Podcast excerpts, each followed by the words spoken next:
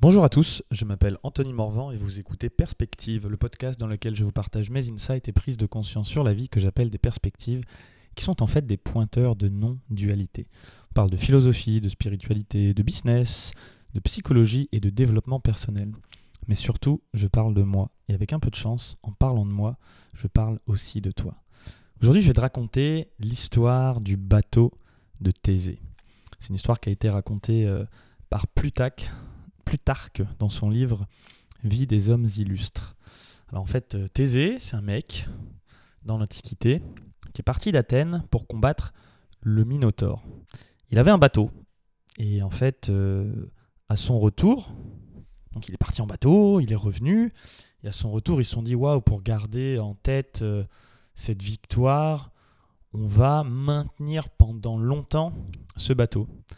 Alors ce qu'ils ont fait, c'est que dès qu'il y avait une planche qui était un peu usée, parce qu'un bateau, ça va dans l'eau, les planches, ça s'abîme, tout ça, ben, en fait, ils les remplaçaient. Et donc euh, les gens se disaient, bah, attends, quand on a replacé une, planche, est-ce que c'est toujours le, bateau de Thésée? Bah oui, si le truc il contient 100 planches et que tu en retires une, tu la changes, bon, il y en a 99 qui restent, c'est le bateau de Thésée. Sauf que ce qui s'est passé, c'est qu'au bout de plusieurs années ou plusieurs siècles, en fait, il n'y avait plus aucune planche d'origine qui était là. Toutes les planches avaient été, euh, avaient été modifiées. Et alors là, du coup, il y avait un petit peu plusieurs points de vue qui s'opposaient.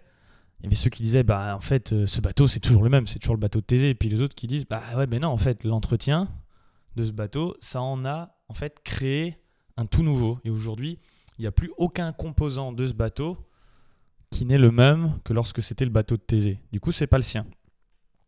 Tout ça, ça a un petit peu foutu le bordel. Euh, et euh, beaucoup de, personnes euh, là-bas en ont discuté. En fait, ce qu'il y a d'intéressant, c'est plutôt de voir, bah, c'est la notion d'identité.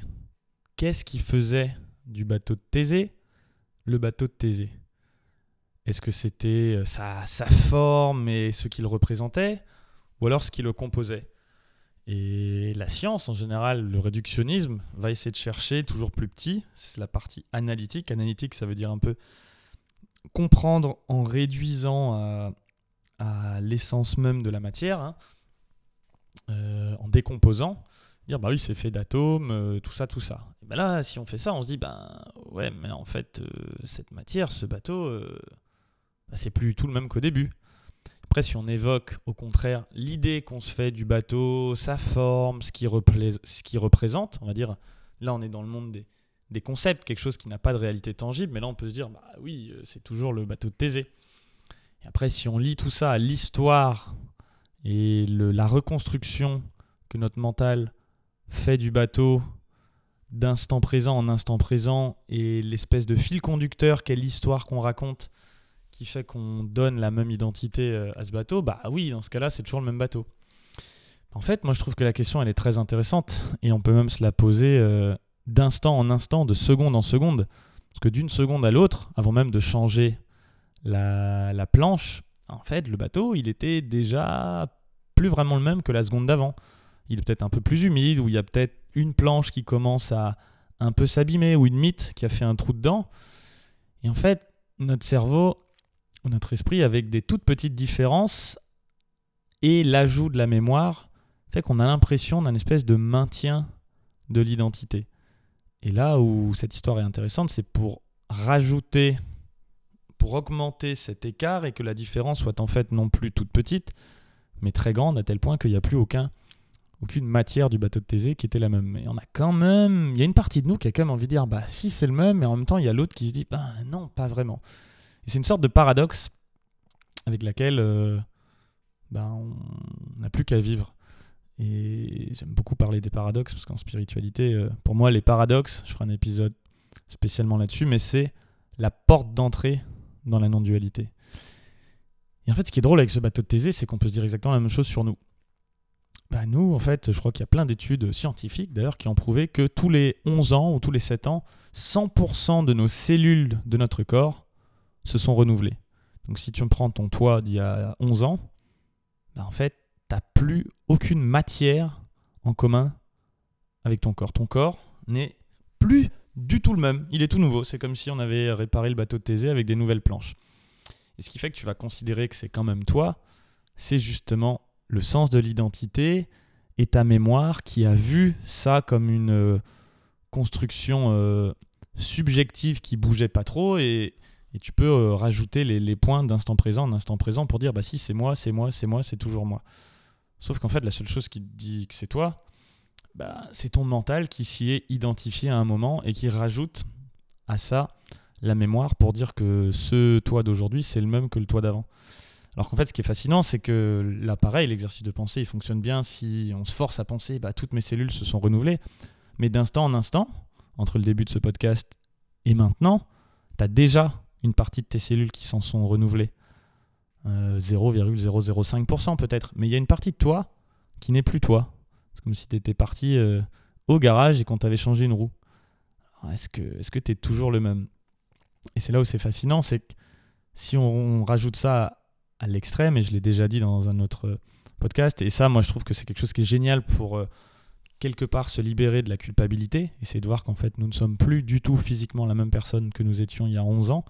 En fait, si on a changé sur nos points de vue, s'il y a des choses qu'on regrette, bah, se dire, waouh, bah, en fait, à un niveau, je suis vraiment plus la même personne. Souvent, on dit, je suis plus la même personne parce qu'on a changé de point de vue. Mais même physiquement, dans la matière, tu n'es plus du tout la même personne ce qui est fascinant, c'est de se dire que d'instant en instant, c'est vrai. Et en fait, si on pousse ce raisonnement vraiment à l'extrême et qu'on accueille pleinement avec une, une, ambition scientifique de découverte de la vérité et de remise en question de ce qui est, et qu'on creuse, qu'on creuse, qu'on creuse jusqu'à toujours poser la question pourquoi, ben on en arrive au point euh, bah, où on ne sait pas. Et on se dit, bah en fait, euh, bah ouais, profondément, si je, si je bouge d'instant en instant, si mes molécules bougent, en fait, je sais pas qui je suis. Et ça, ça peut être un des pointeurs qui nous permet de nous dire, bah, et si peut-être on pense être ce qu'on est juste avec un concept mental qu'on raccroche à notre identité et l'histoire qu'on se raconte, mais qu'en fait, ce qui se passait, c'était juste un mouvement de vie en échange constant. On est en permanence, enfin, on, d'ailleurs, je suis en train de me replacer dans l'identité d'une personne séparée, mais ce corps qui est en perpétuel mouvement, il échange avec son environnement des, de l'air, de la transpiration, donc de l'eau, de, la matière si on mange euh, ou qu'on va faire popo après, et euh, des, produits chimiques dans l'atmosphère, et aussi des idées. Parce que quand tu te balades dans la rue, il y a des gens qui vont te voir et peut-être que tu vas leur faire penser à quelque chose, et boum, ça va modifier euh, ce qui se passe dans leur tête. Et puis toi aussi, quand tu échanges par exemple avec des amis, tu en arrives à. Tu as une idée, ton ami a une idée, puis vous échangez, puis à la fin vous arrivez à une nouvelle idée nouvelle qui transcende et qui, inclut les deux précédentes.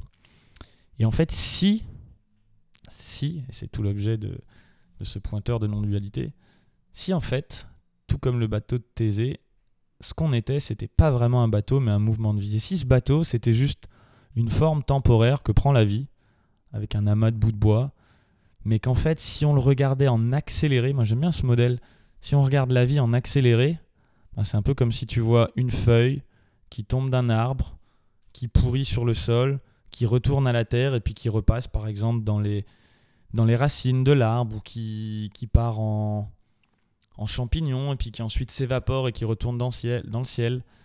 Et ce mouvement nous semble tellement lent qu'à un instant donné, on a l'impression de pouvoir voir quelque chose, de pouvoir voir un arbre, de pouvoir voir un être humain.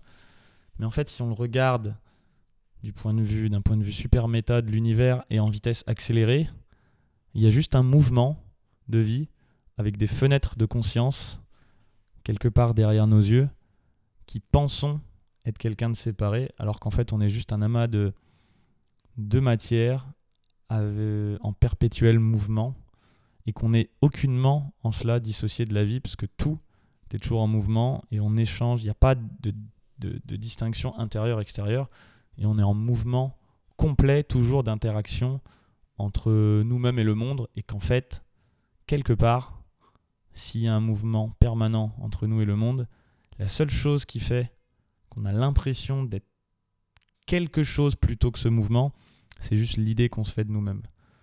Et mon objectif avec ce podcast, c'est de rajouter ce petit pointeur de non-dualité, de te voir comme un peu ce bateau auquel, constamment, à chaque instant de ta vie, il y a des nouvelles planches, une nouvelle latte qui sont remplacées.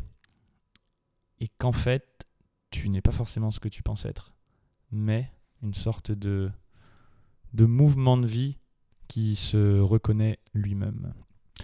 Mais bon, comme d'hab, dans le fond, j'en sais rien moi. Merci d'avoir écouté ce podcast en entier. Si le sujet t'a plu, je t'invite à partager cet épisode et à m'encourager en me laissant 5 étoiles et un témoignage sur iTunes Podcast. Je sais, je sais, ça prend du temps de faire ça, mais c'est la meilleure chose que tu peux faire pour m'aider à rendre le podcast un peu visible. Euh, parce que plus il y a de témoignages, plus il y a de reviews 5 étoiles avec des témoignages conséquents, plus l'algorithme magique d'Apple le met en avant. Voilà, je te remercie d'avance si tu prends ce temps. Et n'hésite euh, pas à me contacter aussi sur, euh, sur Instagram. Ça me fait toujours plaisir d'avoir des nouvelles pour savoir comment peut-être euh, ce podcast aura pu t'apporter quelque chose dans ton chemin.